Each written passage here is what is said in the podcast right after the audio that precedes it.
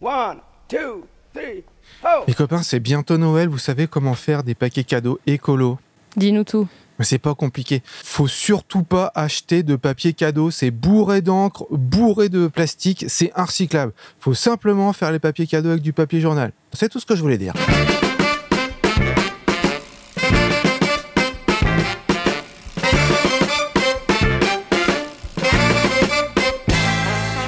Tout le monde, vous écoutez Pause Vélo, c'est l'épisode numéro 50 et le hasard. 50 50 On l'a fait Wouh Rock and roll, baby Wouhou et c'est aussi également le dernier épisode de 2019. Comment ça va tout le monde? Est-ce que vous êtes heureux aujourd'hui? Heureux, épanoui? Oui, toujours. Toujours.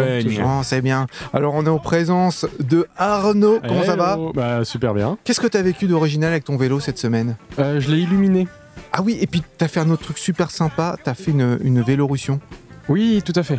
Ouais, avec mon vélo illuminé du coup. Et je suis allé faire une vélorussion dans le pays de Gex en France. Euh, mon vélo a très mal supporté euh, de passer la frontière, mais euh, il s'en est sorti. Et tu as fait des rencontres sympas. Oui, tout à fait. Voilà. Et ce qui est cool, c'est que tu as rencontré des gens tellement sympas qui vont venir faire du vélo avec nous. euh, Alors ils sont venus. Ils sont venus, oui, vu que l'émission est enregistrée. Voilà. Vous connaissez les secrets de l'é- l'émission. Lilou, t'as vécu des trucs sympas aujourd'hui avec ton vélo? Euh, non, moi j'ai dû abandonner le vélo. Euh, J'étais euh, décimée, clouée au lit pendant quelques jours. Alors euh, voilà, j'ai dû euh, poser Electrobike euh, pendant quelques jours.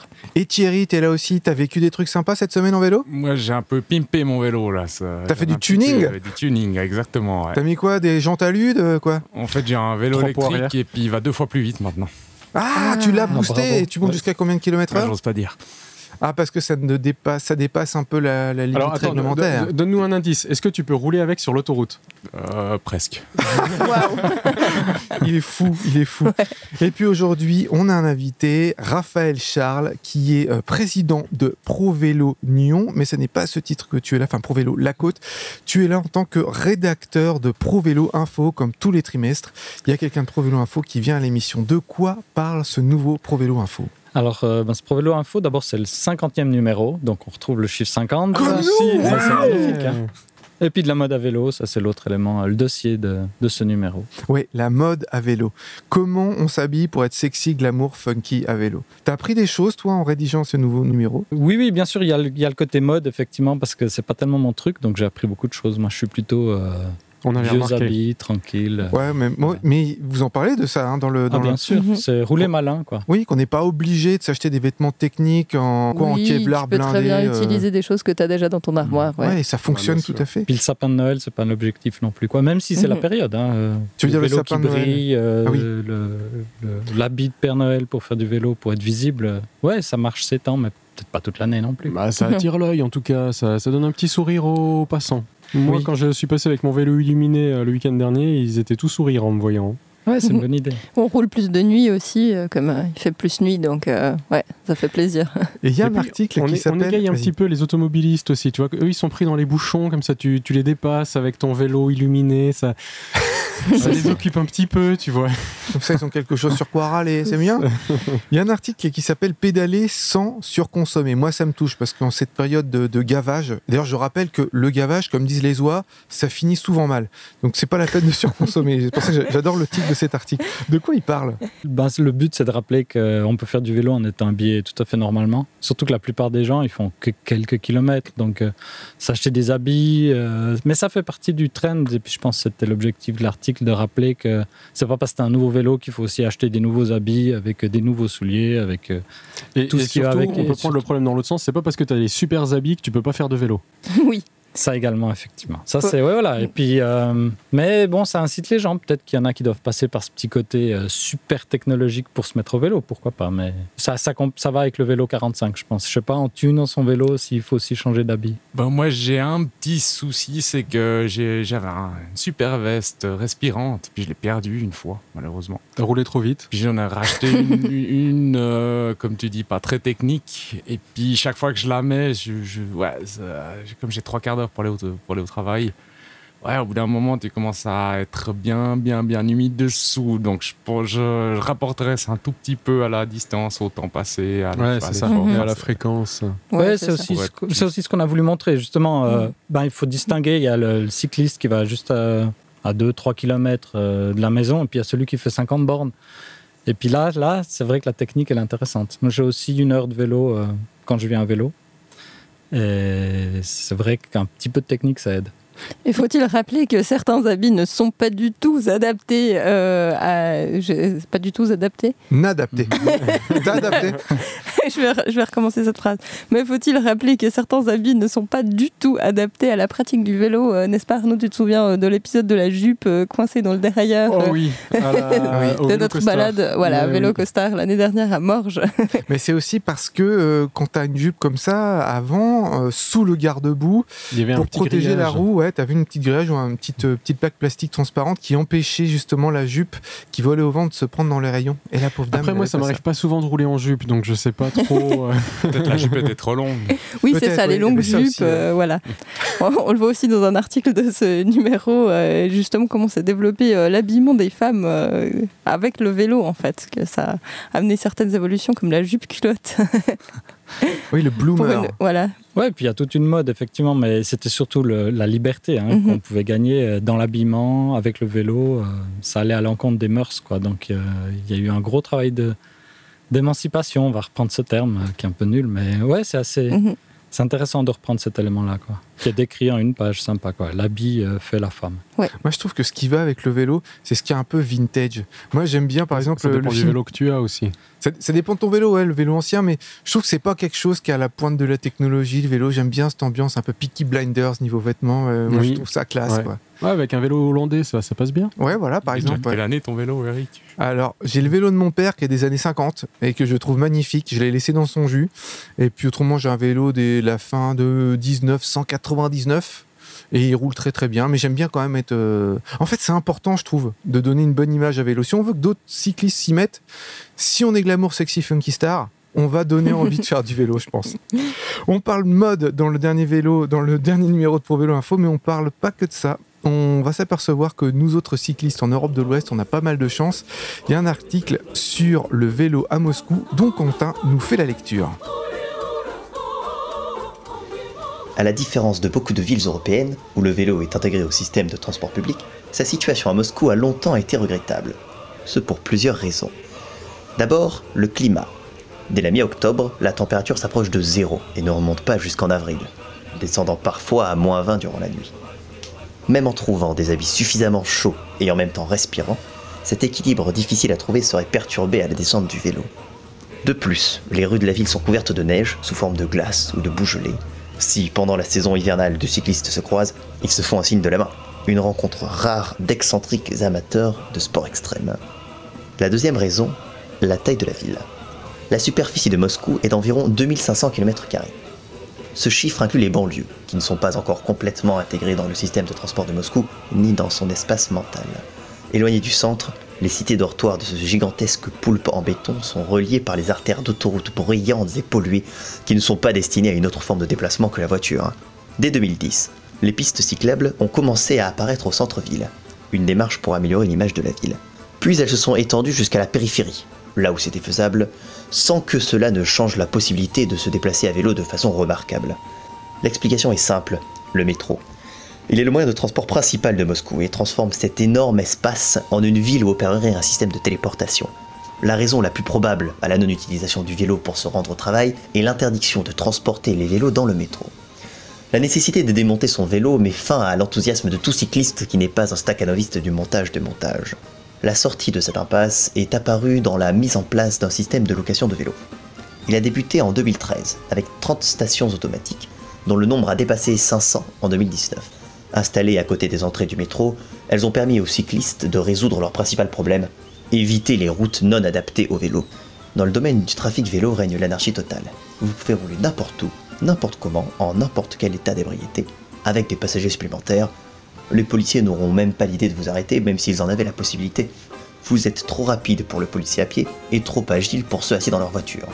Là où les pistes cyclables s'interrompent, vous pouvez choisir. Rouler sur le trottoir parmi les piétons ou à vos risques et périls dans le flux chaotique des voitures. Personne n'utilise de casque et le mépris démonstratif pour le danger, qui fait partie du caractère russe, marié à l'audace alcoolisée, engendre accidents et blessures. Le traitement pas des plus précautionneux des vélos de location, par exemple dévaler les escaliers en état d'ébriété, provoque une usure remarquable.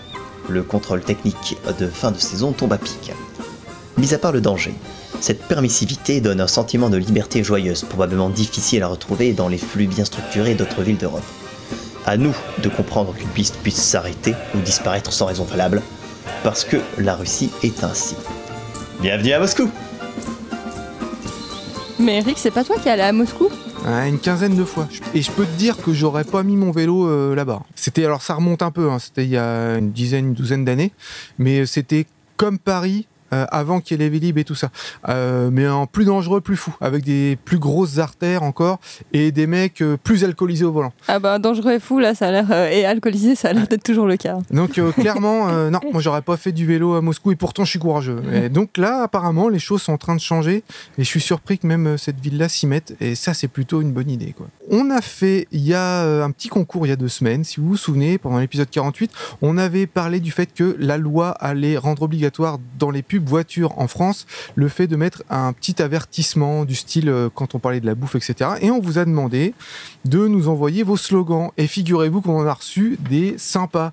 Euh, moi, j'en ai un qui est arrivé sur YouTube, qui a été écrit par En roue libre. Et lui nous écrit euh, que ce qu'il faudrait mettre comme pub, enfin, sur les pubs voitures, il faudrait écrire un petit slogan du style Conduire une voiture nuit gravement à votre tour de ceinture. Et en plus, ça rime. Ah oui, Joli. ouais, sympa. Moi j'en ai reçu une aussi sympa sur un Instagram de Lemon Bicycle que l'on salue et qui nous dit qu'on pourrait mettre le carburant tue la planète, recyclez-vous en vélo. Sinon, il a dit aussi qu'on pourrait mettre euh, notre petit slogan à nous pour sauver l'humanité, faites du vélo. Ah, oh là, je serais fier. Oh, Ouais. Je serais fier Ouais, si c'était vraiment fait ça. Ça, ça le fait.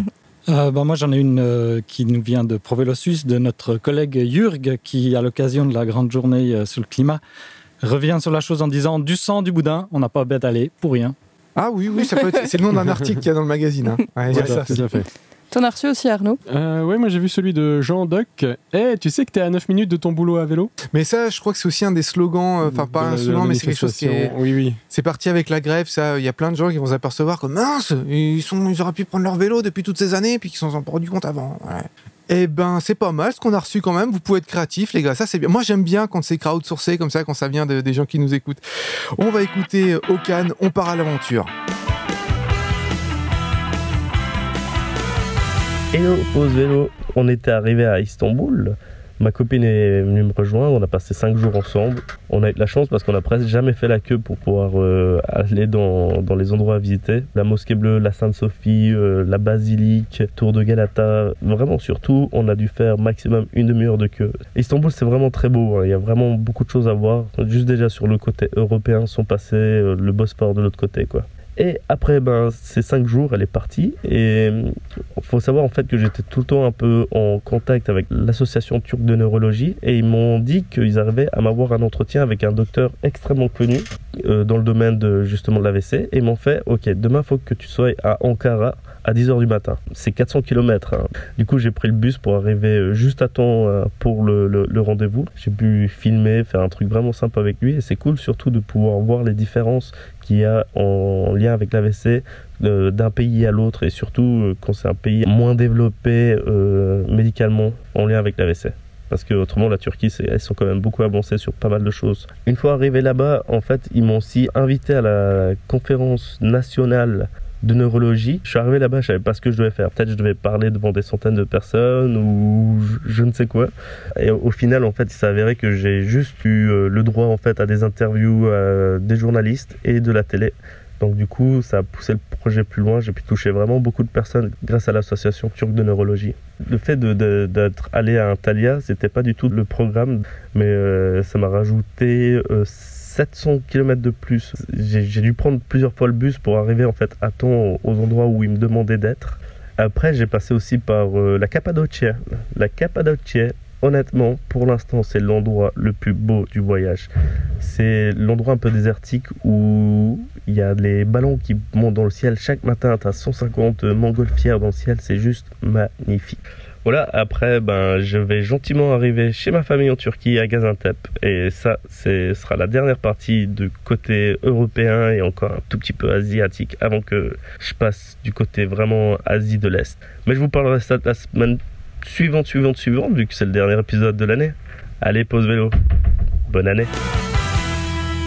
Merci beaucoup, Okan. Eh ben, on va te souhaiter de joyeuses fêtes parce que là, on arrive à la fin de la saison. Et nous aussi, d'ailleurs, on va se faire un petit break et on sera de retour pour euh, la première émission de 2020 le mercredi 15 janvier. Les feignasses, on prend trois semaines de vacances alors que tout le monde en prend que deux. On en a besoin, on en a besoin. Ouais. Non mais moi je suis pour la décroissance du travail aussi. hein. Hein, ouais, ouais, on bosse Oui. de trop. Ah, On bah, ça, c'est de trop. Et tiens, je lisais une étude, et c'est sérieux, hein, c'est très sérieux. C'est un, un économiste. Le mec, il a été ministre euh, sous Václav Havel en, en Tchéquie. Enfin, c'est un vrai, hein, c'est un, un vrai économiste. Il disait que si aujourd'hui on vivait avec l'équipement qu'on avait dans nos maisons au début des années 90, donc on avait moins de bazar hein, derrière la télé, il n'y avait qu'une seule prise de courant, il n'y en Mm. avait pas cinq, on avait beaucoup moins de matos. Je sais pas si vous vous souvenez, mais on était heureux aussi au début des années 90.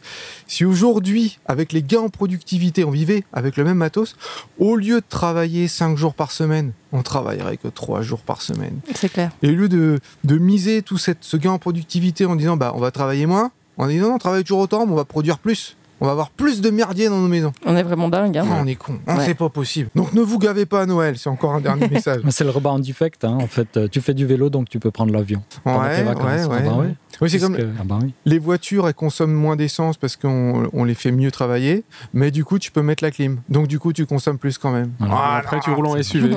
Ah Oui, voilà, c'est ça, ouais. Ah non, on va pas ça revenir va là-dessus, là. N'importe quoi. Alors, je voulais dire un grand merci, un grand merci à un nom euh, à- que je vais avoir du mal à prononcer. Bastien Desseninck. Bastien, je sais pas si euh, j'appelle bien ton nom, je sais pas si je le prononce correctement. Alors, Bastien, c'est notre top auditeur. Je sais pas comment tu fais, c'est euh, Bastien. Envoie-nous un message. Tu as écouté 120 fois 120 fois Pause Vélo alors qu'il y a 50 épisodes. Je sais pas comment c'est possible. en tout cas, c'est dans les stats de, de SoundCloud. Et je voulais te dire un grand merci pour nous avoir écouté toutes ces fois et certainement avoir fait partager l'émission depuis ton, depuis ton compte, parce que je pense pas que tu t'amuses à toutes les réécouter. Enfin, un grand merci à toi. Et je vous invite tous, vous qui nous écoutez, pour nous faire plaisir à Noël, à partager l'émission, à la rendre plus audible, à mettre des commentaires pour qu'on remonte dans les suggestions YouTube, SoundCloud, etc.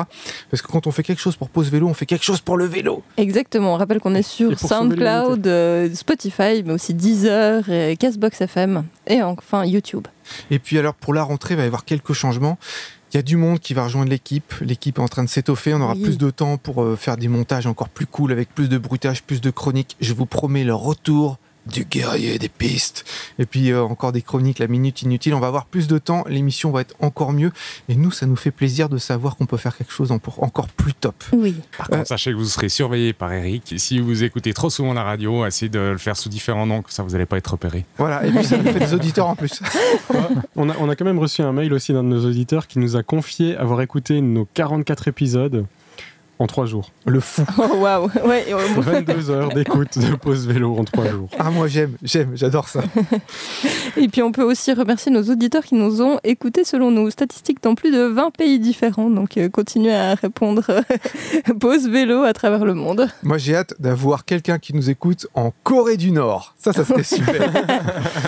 Alors, je ne sais pas si vous vous souvenez, il y a quelque temps, on était euh, au Festivélo, donc c'est le festival du voyage roman, donc euh, suisse francophone, euh, du voyage à vélo. Et on avait interviewé une cyclo-voyageuse qui a fait une conférence qui s'appelait Cyclo-voyager au féminin. On n'avait pas pu la diffuser lors de cette émission et on la diffuse maintenant. Donc on accueille euh, tout de suite euh, Fanny Howald euh, qui est venue nous présenter son workshop où elle explique comment voyager en tant que femme seule à vélo. C'est juste Ouais, il y a une différence entre euh, quand on est une femme, quand on est un homme, quand on est chauve, quand on est un nain, quand on est obèse, quand on a le pied carré. Ouais, c'est sûr, parce que bah, le vélo, il avance pas si t'es une femme, c'est clair et net. Ah, mais je me disais aussi, Ah, c'est je le savais. Ouais, Vous trichez, non. vous avez un moteur, parce que vous n'avez pas des muscles comme les hommes. Exactement. Ah, on, a toutes les, les peines du monde, on peut pas. Nos, nos roues, elles roulent pas rond, elles roulent carré à nous les femmes. Ah ouais Donc euh, non, on a vraiment plein de raisons de, de se soucier. euh, Et vous savez pas réparer non plus Ah bah oui, ça c'est Ah ouais. la, la grande question quand même euh, qui vient. Non mais c'est ridicule, hein, parce que dans les, les grandes questions que les gens te posent quand tu es sur la route, c'est est-ce que tu as peur? Qu'en pense ta maman? Et, et si tu as un problème mécanique, qu'est-ce qui se passe? Puis t'es Non, sérieux? Ouais, Attends, parce que là, qu'on soit bien clair, hein, qu'on prenne, euh, j'ai dit ça pour déconner, moi. Non, non, non, non, pour vrai, c'est c'est une des questions récurrentes. Puis t'es là, est-ce que si c'était un gars face à toi, tu lui aurais posé la même question? Sûrement pas. Parce Non, mais par contre, moi j'aurais eu toutes ces peurs. C'est une fille voyage seule à vélo, alors qu'un homme, il voyage pas seul à vélo. Il est un homme, donc il est pas seul. non, je dis ça parce que j'ai vu, euh, euh, il y avait sur la, la station spatiale dans l'espace, là. Oui, oui. Station spatiale dans l'espace. Ouais. Ouais. Euh, Il y a deux femmes qui sont sorties seules hors du. Voilà. Ouais, c'est la première Euh, sortie entièrement féminine. C'est marrant, c'était un titre carrément d'article. Deux femmes sortent seules dans l'espace. Ah ouais? Parce que s'il y avait un bonhomme, elles n'auraient pas été seules. D'accord, ok. Enfin, elles sont pas seules, elles sont deux. Vrai. Revenons sur Terre sur, sur le vélo. Revenons sur Terre sur le vélo. Qu'est-ce qu'il y a comme contenu dans, ton, dans ta conférence? Bah, là, c'était un workshop, donc l'idée, c'était vraiment de voir quels sont bah, les questionnements des, des autres, des, des femmes. Il y avait aussi des hommes dans le public, donc c'était hyper intéressant de voir un peu tout ça, de voir bah, c'est quoi, eux, leurs questionnements qui les empêchent peut-être de, de se lancer dans l'aventure à vélo au féminin, enfin, quand on est une femme. Il y avait pas mal justement la question de la peur. On nous apprend qu'il faut qu'on ait peur depuis qu'on est petite, peur de plein de choses. Mais non, on n'est pas des petites choses fragiles et puis on, est tout autant capable qu'un gars de réagir dans des situations. Et puis ben, finalement, la peur, faut aussi pas mal réfléchir, est-ce qu'elle est vraiment rationnelle ou pas? Je pense que c'est un des grands apprentissages pendant le voyage, de un peu démêler tout ce fouillis dans le cerveau. Et puis ça serait complètement débile aussi de complètement refouler ses peurs, parce que c'est quand même génial, on a un cerveau qui nous dit, oh attention, dans telle situation, il peut se passer quelque chose de mal. Donc autant l'écouter et puis ben, réagir. Après, ben, c'est dommage si c'est la peur qui t'empêche d'aller, parce que surtout si c'est pas une peur euh, rationnelle. Après, ben, quand même prendre des, des précautions. Là, typiquement au Canada, il y avait quand même la petite crainte des ours. Où ben, tu. Petite crainte. Oui, parce que quand t'es un homme, t'as pas peur des ours. Non, Non, t'as pas peur des ours. C'est l'ours qui a peur de toi. Ouais, un grand coup de torse, Exactement. euh, tu passes... Alors que quand t'es une femme, un coup de poitrine, c'est plus dur. tu- ouais. tu- tu dois, tu dois euh, assumer. Enfin, tu peux pas te battre contre les ours. Mais euh, bah oui, tu prends les précautions nécessaires et puis euh, C'est quoi les Bah, précautions contre les ours alors? Bah, accrocher sa nourriture euh, un La peu plus loin que ça tente. Euh, bah, moi, j'avais pas de bombe au poivre avec. Ça. On- enfin, j'en avais une parce que quelqu'un m'en a offert, puis c'était plus parce que c'était un cadeau de sa part que ça me faisait plaisir. C'est quelqu'un que j'ai rencontré le premier jour en arrivant à St. John's, qui lui avait traversé tout le Canada à vélo, et puis il m'a donné sa bombe au poivre. J'étais là, t'es chou, je vais jamais l'utiliser parce que c'est clair que s'il y a un ours devant moi, que je commence de sortir ma bombe au poivre, je vais me la sprayer dans ma face. Donc c'était cool, enfin c'était chou d'avoir un petit cadeau de lui avec, mais euh, au-delà de ça, non, j'ai euh, pas de au poivre pour moi. Merci. Alors, il y a, peut-être quand même quelques pays qui sont plus difficiles pour les femmes, non? Oui, alors sur, enfin. oui. Sans parler du Canada, euh, je parle de la situation plutôt politique Mhm. ou Le culturelle. Moyen-Orient. des rencontres féminines que j'ai faites qui ont voyagé à vélo, c'est clair qu'il y a des pays, c'est plus difficile. Typiquement l'Iran, quand même. Il y a... J'ai eu un peu, bah, de nouveau, tous les sauts de cloche, des femmes qui disaient bah, c'est incroyable, je me faisais super bien accueillir, c'était formidable. Et puis j'ai eu zéro autre problème. Pour l'Iran, j'ai entendu ça, moi, plutôt des trucs positifs pour les Ouais. femmes. Par contre, il faut se conformer à la Code tenue euh, obligatoire. Mais par contre, il y a d'autres femmes que j'ai aussi rencontrées qui ont été victimes d'agressions quand même, d'attouchements sur la route, euh, des motards qui leur passent derrière et qui leur touchent les fesses. C'est quand même assez régulier. C'est désagréable, Donc, ça euh, de... Oh non, on adore ça. Ah, c'est pour, pour ça qu'elle fait du vélo d'ailleurs. Ouais. Mais euh, J'aime bien faire le beauf, là. tu le fais à merveille. Mais euh, donc, ouais, il y a après ben, certainement aussi une manière de- d'agir. C'est aussi pas mal ben, dans réussir à se conformer aux normes et puis au, au mode de vie, au, Ça, ça, faut- Aux faut valeurs, la culture locale. En fait. Voilà, exactement. Euh, après, ça, ça excuse rien d'un comportement déplacé de la part d'un gars, mais euh, il y a quand même bah, des précautions à prendre justement à ce niveau-là. Il y a d'autres questions qu'on te... Enfin, déjà d'autres thèmes que tu abordes pendant ta conférence ou d'autres questions qu'on te pose qui reviennent souvent? Pourquoi partir seule déjà? Pourquoi partir seule quand t'es une femme plus qu'un Ah homme? ouais. Mais ça, c'est un peu bah, ce qu'on vient de discuter. La question de la nuit, c'est c'est pas mal là qui est la crainte de plein de gens. Comment tu fais pour dormir? Donc, j'ai une tente avec quand même parce que bah, je trouve que c'est une liberté incroyable puis aussi une sécurité. Quand tu te lances dans, un chemin de 50 kills alors que tu as déjà fait une bonne partie de ta journée est-ce que je vais arriver jusqu'au bout ou pas? Tu sais pas avoir la tente c'est comme ben, là je suis fatiguée je veux m'arrêter bam je me pose. Ou bien si les conditions météo changent aussi dirais, rapidement d'avoir cette sécurité un petit abri où te mettre euh, à portée de sacoche c'est très agréable Et puis, bah oui, surtout toute la liberté que ça représente euh, de pouvoir dormir sous tente. Waouh, l'endroit est génial. Je pitch ma tente, ça va être parfait. Je ne dors pas simplement sous tente, mais après, je me fais aussi énormément inviter par les gens. Puis je pense que ça, c'est un des avantages d'être une femme Ah, en c'est voyage. Et- la semaine dernière. Mm, Il y a pas mal de, de cyclo-voyageuses qui disent, mais en fait, je pense que c'est plus simple de voyager quand tu es une femme parce que ben, tu as, C'est dégueulasse. Dégueulasse. une solidarité aussi entre les femmes dans le monde que je trouve vraiment belle parce que ben, j'ai des, des mamies euh, plus âgées que mes grands-parents qui m'ont accueillie, autant que des jeunes de mon âge, que des femmes de l'âge de mes parents. Bon, je pense que l'âge des parents, c'est pas mal. Ils te regardent puis ils sont comme Ah, c'est ma fille. ça ça pourrait être ma fille. Il faut que je l'accueille. ça m'intéresse. Et puis, hum, beaucoup d'accueil euh, par les gens. Ça, c'est aussi ben, vraiment une belle manière de rencontrer la population, les locaux, des contrées que tu traverses. Bah, tu sais, il y a en fait plein de choses qui se passent dans l'univers du vélo et on conclut toujours l'émission par l'agenda.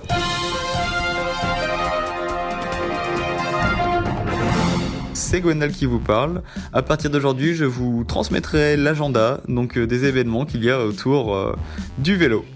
Donc là, je prends la main, on est en hiver, il fait froid, donc je vous ai dégoté des petits, euh, des petits événements sympas indoor.